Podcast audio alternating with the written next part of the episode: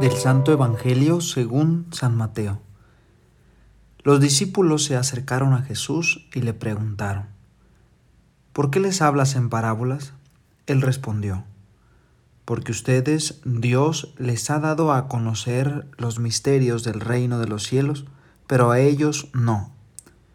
El que ya tiene, Él le dará en abundancia, pero al que no tiene, Él también le quitará aún lo poco que tiene. Por eso les hablo en parábolas, porque aunque miran, no ven, y aunque oyen, no escuchan ni comprenden.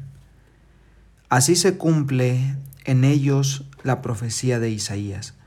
Ustedes oyen, pero no comprenden, y por más que miran, no ven. Pues se endureció el corazón de este pueblo. Sus oídos escucharon con dificultad, y sus ojos se cerraron no sea que vean bien con los ojos, oigan bien con los oídos, entiendan con el corazón, se arrepientan y yo los sane. En cambio, dichosos los ojos de ustedes porque ven y sus oídos porque oyen. Pues les aseguro que muchos profetas y justos desearon ver lo que ustedes ven, pero no lo vieron, y oír lo que ustedes oyen, pero no lo oyeron. ¿Qué tal, queridos hermanos y hermanas? Hoy jueves sacerdotal. Este bonito pasaje que escuchamos en el Evangelio de San Mateo nos hace una invitación muy concreta y nos hace una pregunta. ¿Qué tan cercanos somos a Dios? ¿Qué tan creyentes?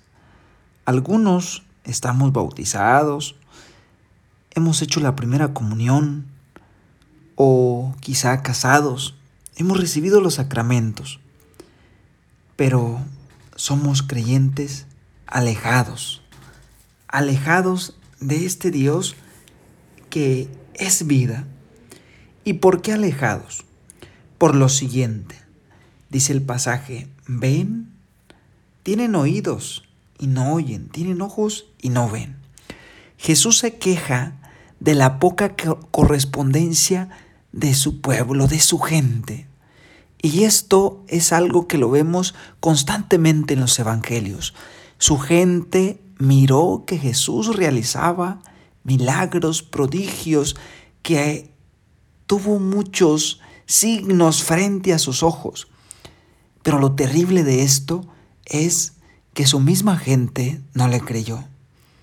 Qué duro el corazón de aquel que mirando no quiere ver y oyendo no quiere oír.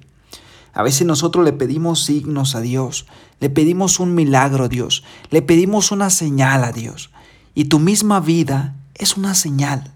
Tu misma experiencia, lo que pasas, lo que vives, es una señal. ¿Cuántas veces le podemos pedir, dame una señal para dejar este vicio que tengo, para dejar esta adicción? El mismo hecho de darte cuenta que tienes una adicción ya es una señal, porque Dios ya te lo ha manifestado. Qué terrible es que teniendo oídos no escuchemos y teniendo ojos no querramos ver, nos hagamos sordos ante una realidad que vivimos, nos hagamos ciegos ante aquello que podemos mirar. Esta es la enseñanza para nosotros. Ojalá que los acontecimientos y hechos que vives todos los días, en ellos puedas encontrar esa luz que necesitas para seguir adelante. Dios te habla en esa realidad, aunque a veces parezca fea y se torne oscura.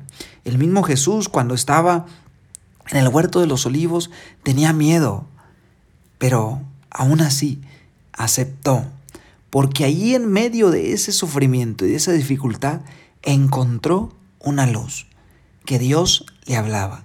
Y también nosotros, en medio de nuestras crisis, ahí también Dios se manifiesta, no solamente cuando estamos viviendo una vida bien, tranquilos, o que nos sentimos bendecidos, no, también en medio de las crisis Dios está caminando a tu lado. Que Dios te bendiga. Te invito hoy a rezar por los sacerdotes. Esto fue Jesús para Millennials.